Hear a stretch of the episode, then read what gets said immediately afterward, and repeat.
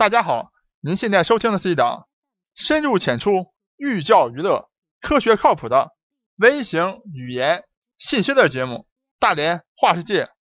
我是老程，我是老程，我在美国广袤的大农村向您播报。真是时光荏苒，白驹过隙。去年老程做了期节目，咱们屠呦呦获得诺贝尔医学奖以后，群魔乱舞。那期节目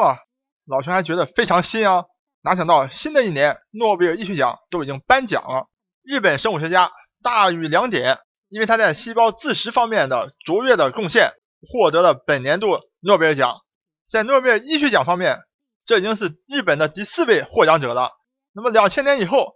各项诺贝尔奖，日本都达到了十七八人的这样一个数量啊，也引得咱们国内的网友特别的羡慕。那么老陈在这里可以大胆的告诉大家，完全不用羡慕。为什么呢？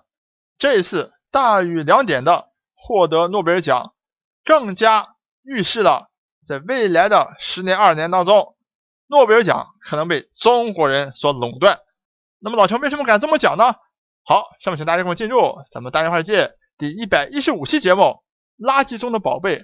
造就今年的诺贝尔奖。那么老陈在去年诺奖一出，群魔乱舞的这个节目当中为大家介绍的啊。那么，在过去，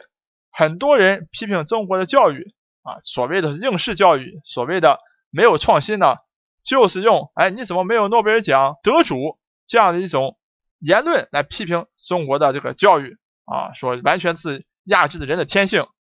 那么老陈呢，实际上告诉大家啊，这是完全错误的这个讲法。诺贝尔奖实际上和你什么创造性是关系并不大的啊，因为你可以想象，老陈刚讲的，日本这么多的。诺贝尔奖得主，如果真正你到日本生活过、工作过，你就会理解日本的这种啊青少年的教育是多么的一种一致化，生怕你是与众不同的，所以它整个啊协作性非常好，对整个工作要求特别精细，在这方面可以讲登峰造极的啊。但是我们看到，这完全不影响日本人拿到诺贝尔奖的数量，而且这一次大于两点，这名科学家。完全就是一个非创造性科学家的典型代表，请咱们听众朋友一定要注意了啊！当老生讲到非创造性科学家的时候，这绝对没有任何贬义的啊！老生对大有两点的这个工作是十分的敬佩的啊，绝对不是一个贬义词，而是一个非常客观的描述，就是他的工作不是像我们想象的科学家啊创造性创新发现，并不是这样的，而是一种踏实肯干。吃苦耐劳，不怕脏不怕累，从脏活累活当中捡到宝贝的典型代表。那么大于两点，到底从什么样的垃圾中找到了怎么样的宝贝呢？请听老程慢慢道来。每年的诺贝尔医学奖都是大家大众最为关心的，因为科学类的诺贝尔奖，像物理和化学，很多时候呢有很多理论啊，有很多离我们生活非常远的部分。那么医学奖、生理学奖呢？这个奖项呢，很大程度上它是和人们的这个健康生活直接相关系的。比如像去年，咱们屠呦呦与另外两位科学家，因为青蒿素来治疟疾，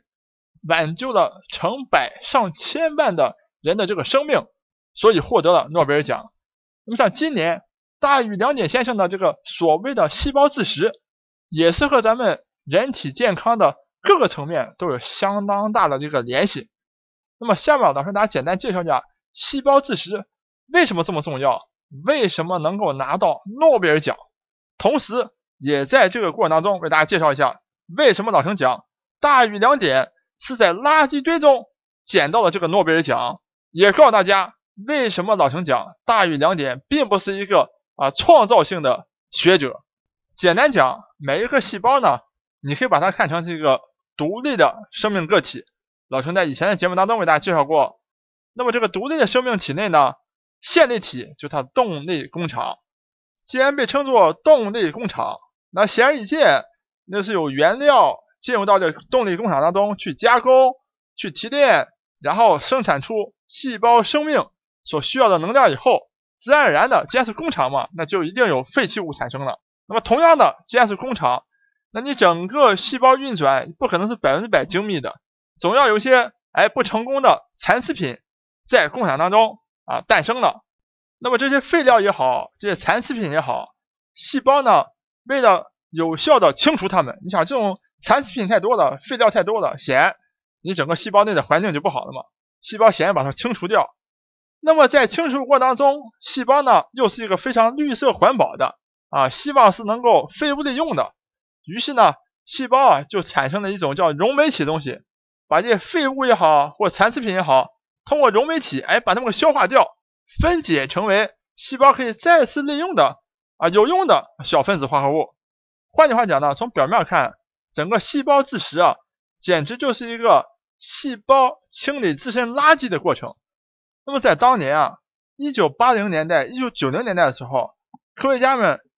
当然认为这个过程没有什么太多可以研究的，那就是一个细胞清理垃圾啊，不太重要嘛，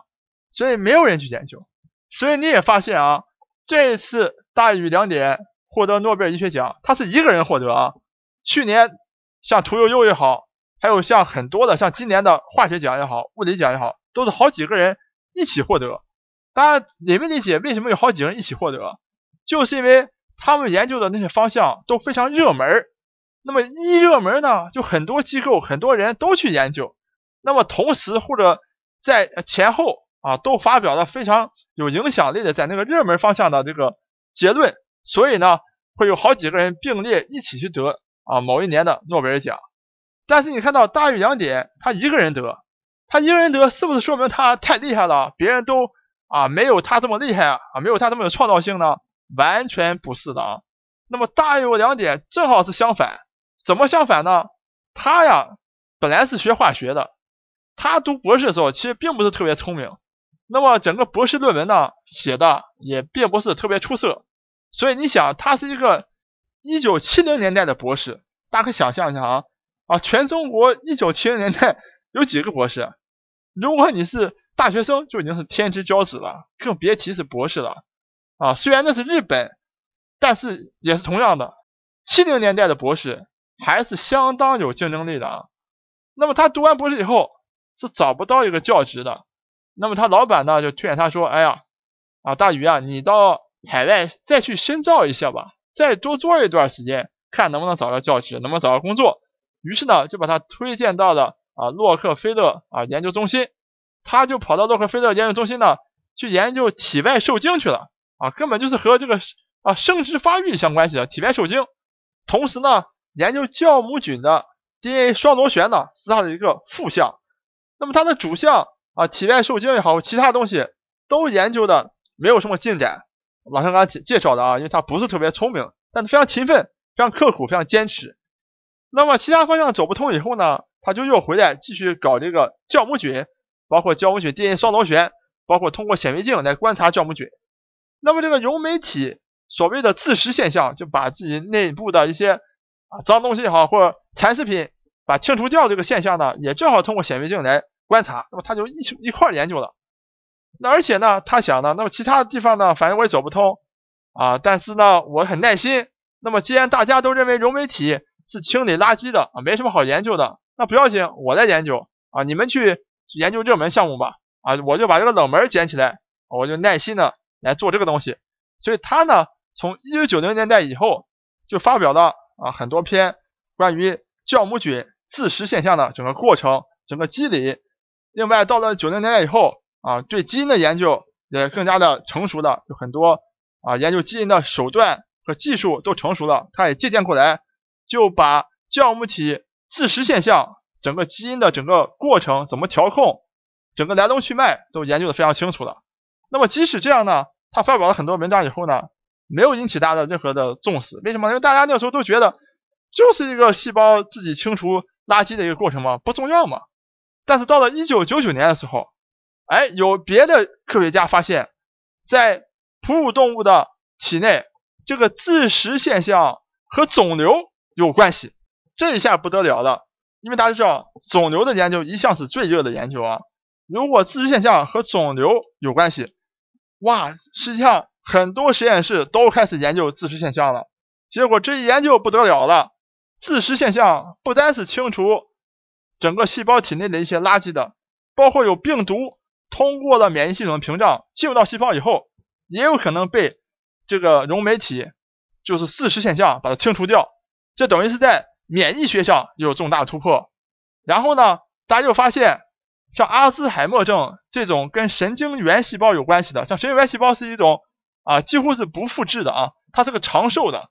它没有办法重新复制，所以你神经受伤了，你很难去治疗，就这个原因。它是个长寿细胞，所以它需要自己的这个溶酶体啊，这个自噬啊要非常的有效。那么要不停的让自己呢保持一种新鲜的状态，否则呢，一旦它们衰老了之后呢，你的神经元、神经这个传递就会出现问题，就出现了这种颤抖啊啊，出现这种啊像帕金森这样的这个症状。所以自现象又和帕金症又有关系了。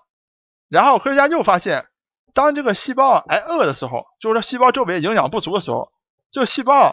会通过自食系统啊，把自己一些不重要的器官或不重要的一些营养成分啊，把它吃掉啊，把它吃掉以后呢，等于是延续的细胞的生命啊，能够扛过这一段没有营养成分的过程。那么通过这样的方式呢，等于是通过控制能量的摄取啊，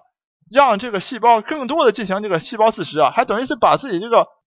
细胞的体内环境啊，哎给重新的更新了一下，这等于又和抗衰老又结合在一起了。所以大家看到啊，到了后来两千年以后，细胞自食在各个方面、人体各个层次的健康都有了相当大的关系。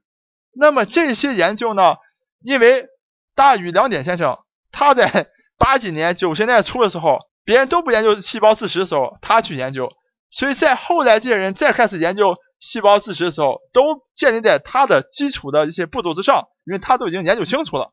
所以呢。它变成了细胞自食的，等于是开山鼻祖。这也是为什么今年的诺贝尔医学奖是大禹两点先生自己一个人获得。那么我相信呢，通过老陈介绍，大家看得非常清楚了啊。